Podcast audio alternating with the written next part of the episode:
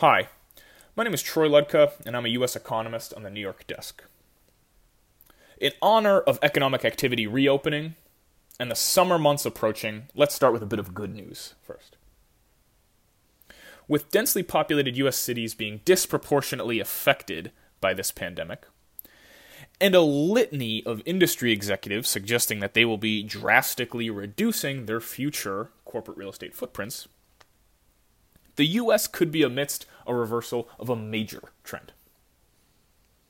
For the last 40 years, US production has been increasingly monopolized by superstar cities at the expense of small to mid sized cities. But recent events could portend a more democratized shift in US production. This could work through two avenues. First, employees working remotely can afford to live farther from city centers, and as long as productivity remains mostly constant, as every bit of firm level data suggests, there is a non negligible probability that some fraction of the remaining in person work could also be sent to lower cost areas in the US. Now, this is in no way projecting a collapse of the real estate markets in New York, San Francisco, Los Angeles, or others. In fact, all spatial economic forces imply that existing stalwart cities will be able to maintain their industrial prowess. But what could happen is that non superstar cities could see relative economic gains. And this would be an infinitely more efficient allocation of scarce resources, especially for labor, for real estate, and for entrepreneurship. This would in turn make the US more resilient to future downturns. Now, at the macro level, we are projecting a Nike swoosh like recovery on the other end of this pandemic. Yet, there is a series of basic fundamental challenges awaiting. Among these challenges are household leverage, which will undoubtedly spike as a result of this downturn.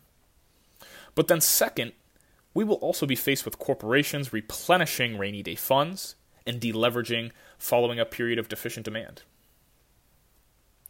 Lastly, we have now witnessed a considerable amount of data and information unambiguously depicting a consumer that stayed home well in advance of state government imposed lockdown orders.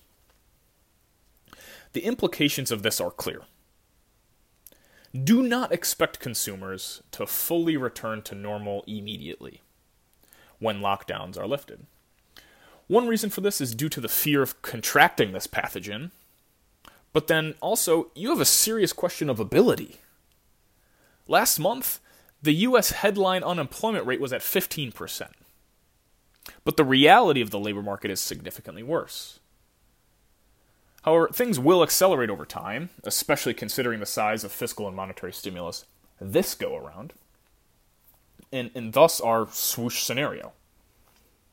Yet, with negative rates off the table, the Fed is left with forward guidance, yield curve control, and boosting QE as alternative monetary stimulus options.